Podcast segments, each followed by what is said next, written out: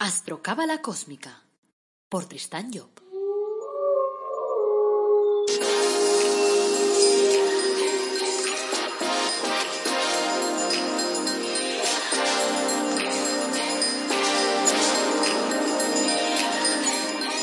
Astrocábala Cósmica, episodio 69. Te brindo una calurosa bienvenida a Astrocábala Cósmica, el podcast en el que te hablamos de astrología cabalística y de cábala y lo hacemos de una forma amena, directa, de esa que puedes aplicar en tu vida todos los días. Soy Tristan Job, tu astrólogo, cabalista y escritor cósmico, y llevo más de 30 años trabajando el tema de la cábala. Hoy es miércoles 5 de agosto de 2020 y este es el episodio 69. Y como cada miércoles, pues trataremos un poco sobre Cábala. El título del episodio de hoy es Las, Bienaventuranzas, perdón, un manual de instrucciones de la vida. Pero el 2, porque la semana pasada tratamos las primeras cuatro y ahora trataremos las, las restantes cinco. Vamos a empezar con Cabalep y vamos a finalizar conmigo. Como siempre, antes de empezar, quiero recordaros que en la web El Árbol Dorado Academy pues ofrecemos cursos gratuitos y además productos de crecimiento personal únicos, como el árbol de la vida personalizado. Además, tenemos una página web que se llama tristanyo.com en la que tienes la posibilidad pues, de hacer que te, que te hagamos la, carta astral, o sea que puedes hacer una consulta conmigo y te explicaré pues cuáles son un poco las características básicas de tu personalidad y de tu historia. O sea que te puede ayudar a avanzar, vamos. Aprovecho también para eh, nombrarte mi último libro, La búsqueda de la felicidad a través del árbol de la vida que se centra en el eje principal de la cábala, en el árbol de la vida. Y lo interesante de este libro es que son actitudes, es decir, no es un rollo de esos teóricos en la cual te voy a calentar la cabeza y luego dirás, hostia, ¿qué es eso de la cábala? No, son actitudes que tú tienes que llevar a cabo todos los días para poder desarrollar el árbol de la vida. Está en versión papel y en versión ebook y se vende a través de Amazon. Bueno, pues a partir de ahí os dejo ya con Cabalep y luego cojo yo las riendas. Bueno, entonces vamos a proseguir, ya el tiempo que nos queda, en el punto que habíamos dejado ese estudio de los evangelios,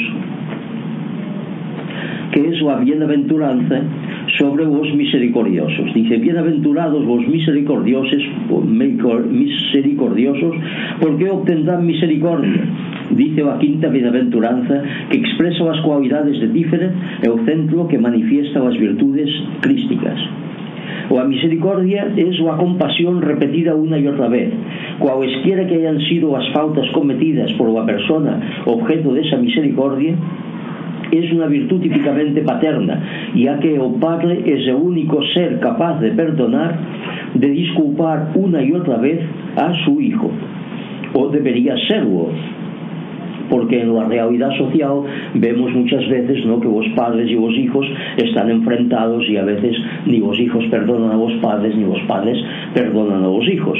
Es evidente que están siguiendo una dinámica de abajo, pero esa dinámica de arriba no pues hace que que o padre sea é o que está mejor situado para perdonar ao hijo porque en realidad pues, é su obra e ao hijo debemos considerar como hijo do padre non solamente o hijo material, o hijo físico, en fin, o, el niño, sino a obra.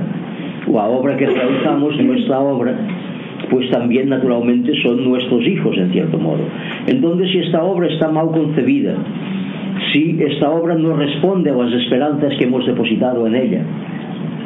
Hemos de ser capaces de observarla con bondad y de perdonar, de ser misericordiosos con esta obra, y a que la misericordia, en fin, es la base esencial, ¿no? Si lo somos en, eh, vis a vis de nuestras propias obras, para serlo respecto a todo lo demás, a un mundo que nos rodea. Al contemplar la vida de un hombre, es hacia adelante que debemos verla y no hacia atrás. La misericordia conlleva la fe en que ese hombre que se ha arrastrado por el barro, ese hombre que ha sido opaco a la luz, oirá un día la voz de la divinidad que lleva dentro y su comportamiento se verá modificado. Es decir, cualesquiera que hayan sido las obras de la persona que estemos enjuiciando, no debemos verlo jamás por lo que ha hecho, sino por lo que puede hacer en el futuro. Y lo que puede hacer en el futuro, lavando completamente este presente eh, incierto y desagradable, ¿no? que acabamos, del cual acabamos de ser testigos. Porque si no, si contemplamos únicamente ese presente que es, es ya pasado, porque en cuanto ha acabado de realizarse una cosa, aquello ya se ha terminado y pasamos a la siguiente, entonces evidentemente no lo contemplaremos con misericordia, porque estaremos pensando en el perjuicio que ha realizado, y pues sí, bueno, es muy bonito perdonar, pero ¿y aquello que ha sido perjudicado con esto? que, que le han matado ¿no? a la hija o a la hermana o a la mujer o a quien sea, ¿no? Y el otro que se ha arruinado, y el otro no, que tal, de modo que si vamos contemplando os perjuicios que ha realizado aquel individuo, no podemos perdonar, porque diremos es justo é que este hombre tenga su merecido y si ha pecado de esta manera se ha comportado mal hacia estas personas entonces que sea devuelto a él ese mal De modo que, para juzgar con misericordia debemos hacer cruz y raya sobre lo que haya podido realizar aquel individuo y empezar a juzgarlo a partir de un momento presente, es decir, cuando ya ha pasado aquello. Si esto lo hacemos cada mañana, ao levantarnos e decimos o día que empieza ahora es el primer día de mi vida antes no ha ocurrido nada no me acuerdo de nada ¿eh? de modo que empiezo a vivir hoy en este sentido pues no sentiremos rancor, ni odio, ni envidia, no sentiremos nada y las personas que encontremos las enjuiciaremos de acuerdo con como si las viéramos por primera vez. Exactamente. No diciendo, es decir, lo que sí podemos recordar es el bien que hayamos podido recibir de esas personas, porque eso es lo que es suma y sigue, lo que está afectado a la ley de, de atracción y que por consiguiente seguirá la vida de aquel individuo, mientras que un mal se derrumbará porque como queda en la zona de penumbra, en la zona donde rige la ley, la ley de repulsión, esa fuerza de repulsión pues irá destruyendo ese mal que se aloja en el interior del individuo y llegará un momento en que habrá desaparecido. De modo que si decimos de este, es aquel que ha hecho esto, que ha hecho aquello, nos estaremos equivocando, porque ya no es aquel, es un gesto que cometió un día y esa historia ha sido destruida en él y ya no podrá jamás repetirla. Por eso muchas veces se ha reprochado que los estados con las condenas a muerte a veces llevan a la horca o a la guillotina o a silla eléctrica a gente que han pasado 15 años o 20 años en la prisión y que la prisión los ha cambiado totalmente, que son personas ya completamente distintas. Y entonces aquello que están matando por haber hecho algo que, o ha hecho aquello que era en aquel momento ya no es naturalmente la misma persona. Y entonces es un error monumental lo que tienen y esto claro ha habido yo en Francia cuando seguía todos esos casos cuando estaba allí pues gente en fin un hombre que se había transformado totalmente después de haber matado no sé un policía o algo así pero que era outra persona e aquel famoso Karim Shasman non sei se o recordáis no? que é uno que o acusaron no? que escribiu tantos libros e xa dicho que oiguas que o acusaron no de ser o violador de la luz verde, non sei cuántos ¿eh? ah. o que iba uno, eh? O farollo rojo, eh? verdad. Eh, e o hombre, pues claro, allí escribió, se doctoró, ¿no? de modo que siguió una carrera, e o hombre que mataron allí ao cabo, non sei, de 15 ou 20 años eh, pois pues era un hombre que era totalmente distinto De modo que de acuerdo ¿no? con esta bienaventuranza, porque claro, todo eso es muy bonito leerlo y decirse, sí, sí, pues sí, hay que ser misericordioso, sí, algo creo, ¿no? Y bueno, ¿y qué hacemos como misericordia? Mira, vamos a dar un duro a un pobre. Así, ¿no? Como misericordia, que queréis que os diga, ¿no? Eh, de modo que mejor esto que que no le deis una patada de un culo, ¿no? Desde luego, ¿no? Pero de todas formas, ¿no? Pues no hay para sentirse, no como para sentirse tan satisfecho de sí, no por haber dado un duro a uno de esos que va con el cartel no contándonos su problema como hacen ahora, que son todos pobres diplomados, ¿no? que han aprendido a ver y escribir y que cuentan ¿no? su historia ¿no? con una técnica de ventas eficaz. De modo que, claro, ser misericordioso supone esto. Y supone, es decir, una misericordia Eso a compasión repetida. Es decir, es ahí donde tenemos que ver la palabra misericordia en su, su, su, exacto significado. Es repetir una y otra vez el perdón. El perdonar, pues, es un gesto. El, el ser misericordioso es perdonar tantas veces como sea necesario perdonar. Y claro, me diréis, ¿y cuántas veces tengo que aguantar yo esto? No, porque en fin, si lo aguanto una vez ya es mucho, pero si lo aguanto diez veces es que ya soy un santo. ¿eh? De manera que entonces, ¿cuál es la medida? ¿Tengo que dejar que me peguen, no continuamente y tal? Y claro, ahí está o a, o a, virtud de todo esto. Si realmente uno es misericordioso por naturaleza, Es decir, que nos, no hace misericordia, sino que es misericordioso, no hace un gesto aquello de decir, espera, que ahora voy a ser misericordioso yo contigo, ¿no? Eh, y tal, y cuando te daba hostia, ¿no? Pues le dices, no, ¿o ves? No, porque yo ahora me he propuesto ser misericordioso y mira, yo te perdono, pim pam pum, ¿no? El, el signo de la cruz y se acabó. Entonces estáis haciendo algo, estáis practicando la misericordia como se practica cualquier cosa que se va a la iglesia, se va al teatro, se va al cine, eh, y claro, vamos al cine, pero no somos artistas de cine, no, no hacemos cine, lo vemos, estamos allí. De modo que no se trata de hacer una cosa, sino de serlo. Y si se es por naturaleza, aquella violencia exterior desaparecerá. Y desaparecerá en el acto, yo diría.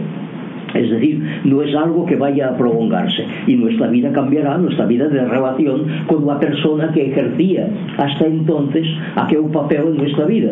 Porque ya sabemos con los estudios que estamos realizando de, de que todas las personas que vienen a nosotros para violentarnos o para amarnos y para distinguirnos y festejarnos son siempre actores de nuestra compañía, que os hemos dado nosotros este papel en nuestra vida, de manera que se presentan ante nosotros para, eh, para representar ese papel.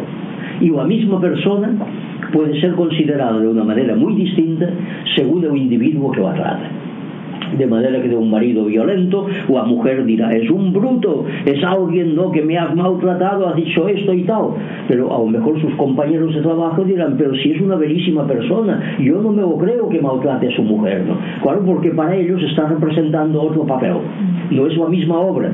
Está en otro papel y por consiguiente aquellos lo consideran una persona fraternal y humana mientras que la mujer lo considera no como un, un bruto Claro, en eso están los misterios del horóscopo, de modo que en el horóscopo de ese compañero de trabajo que dice este es un ángel, pues encontraremos ¿no? que en la casa 3 o a casa 11 o a de los amigos pues allí está Venus que forma un trígono con Júpiter es decir que lo tiene muy bonito y muy bien aspectado mientras que si vemos el tema de la mujer encontraremos un Marte en la casa 7 formando una cuadratura con Saturno una conjunción y entonces diremos claro la violencia está en este tema de modo que otro no hace más que interpretar este papel que tiene aquí porque aquí ya se ven aquí hay un Marte y un Saturno aquí que se encuentra en la casa 1 en este caso ¿no? pues aquí vemos que se trata de una persona violenta no sé qual és no, a la persona en qüestió. És un mes. És un mes. Un mes violento un mes no és... es igual, es igual, no, de modo que no. De forma que entonces ya vemos dónde reside la violencia, si la violencia la lleva encima el individuo para darlo a los demás, y en este caso encontraremos los planetas violentos en el ascendente, o bien si la violencia la vendrá de la sociedad, y en este caso nos lo encontraremos en la casa 7. De modo que entonces no nos venga. Ese, esa mujer o ese marido, ¿no? Porque, en fin, estamos hablando de mujeres maltratadas, pero hay maridos maltratados también y yo he conocido generales con mando no que tenían no compañías y compañías a su servicio y que eran capitanes generales de una región y que cuando iban a su casa su mujer no por, por poco les daba no porque claro estaba al revés aquello. Es decir si en la casa 10 tenía un mando en la casa 4 era todo lo contrario de lo que sucedía en la 10 que es la profesional. Y entonces en la 10 yo repartía las castañas y en la 4 yo las recibía.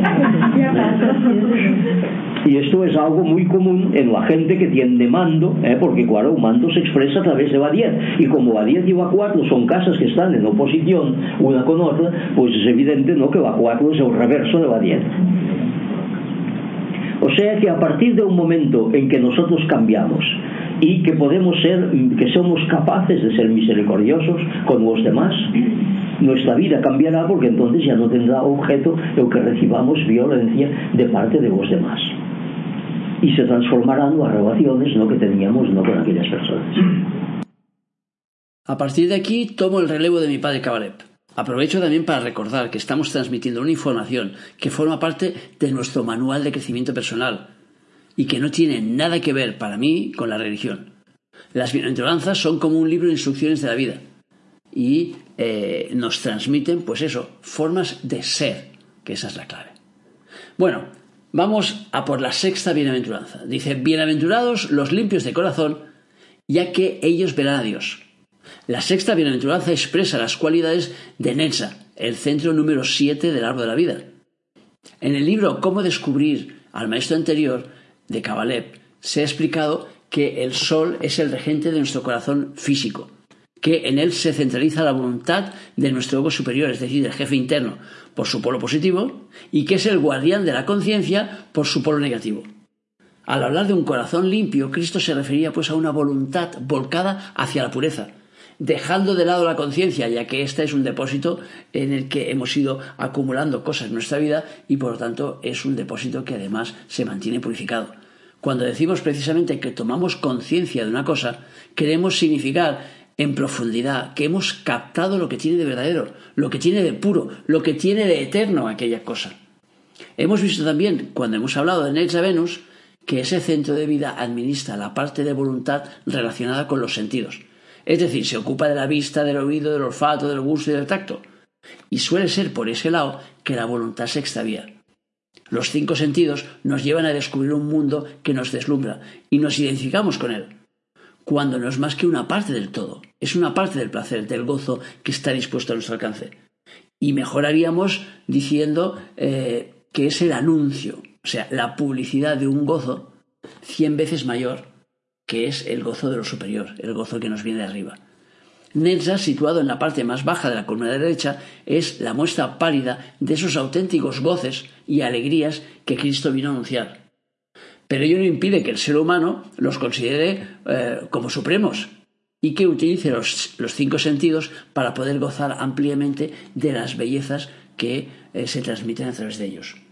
Sucede así que, utilizando los sentidos para dar relieve cada vez más al mundo de abajo, los escindimos del mundo de arriba, que se aleja de la conciencia, y no se imprime en ella, eh, porque no lo captamos, no lo aprisionamos en nuestros registros humanos, lo que viene de arriba. Entonces, en nuestra conciencia se forma una espesa como capa de suciedad, como, eh, no sé, como la que aparece en los cristales y dejamos que los dejamos sucios durante años, que al final no dejarán pasar la luz. Entonces, esa costa de impurezas que rodea la conciencia desaparece al morir y es destruida por la fuerza de repulsión que hay en las bajas regiones del mundo del deseo.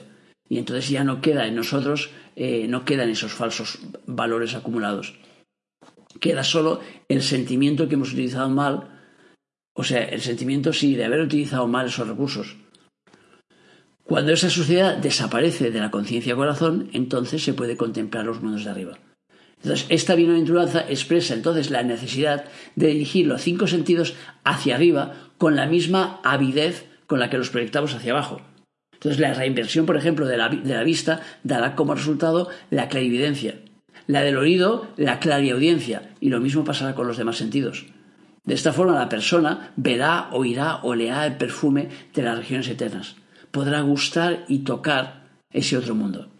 Así pues, la regla para esa bienaventuranza consistirá en cerrar progresivamente los sentidos a la percepción de las realidades físicas, para proyectarlos hacia arriba. Esa es una tarea quíntuple, como cinco son también los sentidos que tenemos, y el resultado es la visión de la espiritualidad. Vamos a por la séptima bienaventuranza, y nos dice, bienaventurados los pacificadores, ya que serán llamados hijos de Dios. La séptima bienaventuranza muestra las cualidades de Hot Mercurio, que es el octavo centro del árbol de la vida. Vivimos en un mundo en el que las fuerzas se encuentran enfrentadas, primero en nosotros mismos y después en las relaciones sociales. En nosotros las tendencias que nos rigen se suceden y mientras unas luchan para establecer en la vida lo que es justo y lo que es necesario para nuestro crecimiento interno, vienen luego las otras a potenciar los deseos. Impulsan los deseos hacia el goce, hacia la riqueza, hacia los placeres, hacia el bienestar, por encima de lo que realmente nos toca vivir. Y así, por momentos somos justos, honrados, buenas gentes, y en otros momentos deshacemos lo que la fuerza entidad que nos regía había conseguido anteriormente. Lo destruimos como se destruyen las cosas en una guerra. Así vivimos en estado de guerra interior, en el que el bien y el mal que hay en nosotros se combaten ferozmente, entendiendo como bien aquello que es conforme a las leyes cósmicas y a nuestro programa profundo, y como mal a lo que no lo es. Para que esa guerra termine se necesita un pacificador que posea la palabra justa, la palabra creadora, susceptible de ser entendida y aceptada por ambos contendientes. Ese pacificador tiene que surgir evidentemente de nuestra naturaleza interna y ser capaz de reconciliar en nosotros las tendencias enfrentadas, de forma que puedan colaborar mutuamente en la edificación de nuestra existencia, que de eso se trata. Así conciliaremos lo que queremos hacer con lo que debemos hacer, que no es lo mismo.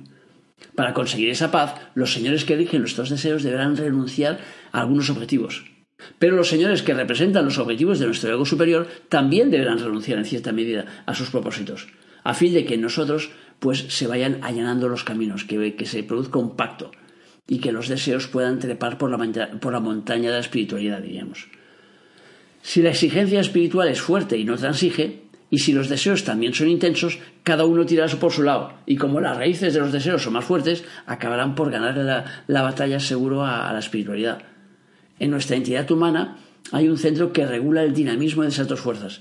Ese centro se conoce cabalísticamente con el nombre de Jot y su manifestación material con el nombre de Mercurio. Allí se encuentra el pacificador, y mientras uno de sus ojos mira hacia arriba y contempla las realidades espirituales, el otro mira hacia abajo las posibilidades existentes en el mundo material. Ya sabiendo lo que de arriba puede caber abajo, el pacificador frena las energías procedentes de arriba, al tiempo que trata de abrir cauces más amplios para abajo, para que progresivamente pueda absorber más y más producto del que viene de arriba. Cuando ese pacificador actúa en nosotros, somos llamados hijos de Dios, al igual que Mercurio, el hijo de Júpiter, en el cual Dios ha delegado sus funciones en ese cuarto día de la creación en el que nos encontramos. O sea, una vez el pacificador se ha producido en nuestra tierra humana, nos encontraremos en condiciones de exportar nuestro orden interno a la sociedad. Y entonces será cuando nosotros seremos los pacificadores del mundo, puesto que los enfrentamientos internos del ser humano dan lugar a enfrentamientos externos. Si hemos conseguido nuestra paz interna, esa paz se manifestará sin necesidad de argumentarla, irá con nosotros donde nosotros vayamos y la contagiaremos a nuestros semejantes, solo con nuestra presencia. Ejerceremos en calidad de hijos de Dios. Vamos a por la octava bienaventuranza. Nos dice, bienaventurados los perseguidos por la justicia, ya que el reino de los cielos es de ellos. Esta octava bienaventuranza expresa los trabajos realizados por el centro llamado Yesod, que es el noveno del árbol de la vida. La justicia es un atributo de la columna de izquierda, que es la que elabora las leyes y los reglamentos. Cristo vino a proclamar una doctrina que superaba la ley y que situaba al ser humano en el dominio de la gracia, del perdón de las culpas. Ya que en su discurso preliminar dijo que el reino del Padre estaba abierto muy especialmente a los pecadores, es decir, a los que cometen errores, porque estas son personas que llevan con ellos una cantidad de luz bastante grande que normalmente no saben o no pueden digerir. La luz es el amor de Josma, el que permite a las estructuras materiales subsistir. O dicho de otro modo, Abel muere, se disuelve en Caín y gracias a esa disolución Caín vive. Pero, ¿qué ocurre cuando en el interior de Caín hay demasiado Abel? O sea, cuando una persona lleva más luz de la que puede reflejar. Pueden suceder tres cosas. Que Abel mate a Caín, es decir, que la excesiva luz, energía interna destruya el receptáculo material e incluso pueda llegar a la muerte física de la persona porque la persona sea incapaz de poder manejar esa energía. Dos, que la persona adquiera una conciencia de la espiritualidad que lo habita, que comprenda el funcionamiento de los mundos de arriba y testimonie de ellos en la tierra, derramando sobre el mundo lo que le rodea, o sea, derramando su excedente de luz. Y entonces, si procede así, habrá ahondado, digamos, en sus cauces eh, internos y el desbordamiento de su luz no se producirá. Es decir, tendrá lugar de una manera adecuada y no como un río que ante influencia de, las aguas tempestuosas pues se desborda. Y la tercera posibilidad es que la persona no adquiera conciencia de sus poderes internos y no sepa utilizarlos adecuadamente. Pero para no ser destruido por ellos, que actúe en la sociedad de una manera desordenada, fuera de las reglas instituidas, dando lugar, en algunos casos, pues a la figura del delincuente y del perseguido por la justicia. Entonces el perseguido por la justicia será a menudo aquel que lleva en su interior un excedente de luz que no sabe, digamos, utilizar de forma adecuada. Por tanto, podemos decir que en su interior habita el reino de los cielos, que este, eh, que digamos que este reino es de él, sin que haya tomado conciencia de su situación de privilegio. Pero estando el reino dentro puede tomar conciencia en un momento o en otro. Y es por eso que en las cárceles nos dicen que se llevan a cabo tantas transmutaciones, ya que los, que están allí pues pueden eh, de alguna forma reconsiderar su película. Porque los presidios constituyen entonces un arsenal de perseguidos por la justicia, los cuales, claro, tienen la posibilidad de meditizar sobre sí mismos. Por otra parte, la persona que se encuentre en, este, en el segundo caso también puede acabar siendo un perseguido por la justicia, porque su acción, aunque no resulte atentatoria contra sus semejantes, sí la será de algún modo para el reino de las sombras, y el Señor de la, penumbra pues lo perseguirá para atentarlo, como los poderes públicos persiguen, o sea, perseguían a Cristo desde que nació. Las sombras sienten una apetencia natural por la luz, como el vampiro por la sangre por la sangre de su víctima, para poderse mantener vivo. O sea, esa persecución se producirá en la octava hora de su vida, o sea, más o menos hacia los 49 años, cuando Yeso te entre en funciones para cristalizar la dinámica interna y darle salida al exterior. Vamos a por la última, por la novena bienaventuranza. Bienaventurados seréis cuando se os ultraje, cuando se os persiga, y se diga falsamente de vosotros toda suerte de mal a causa de mí.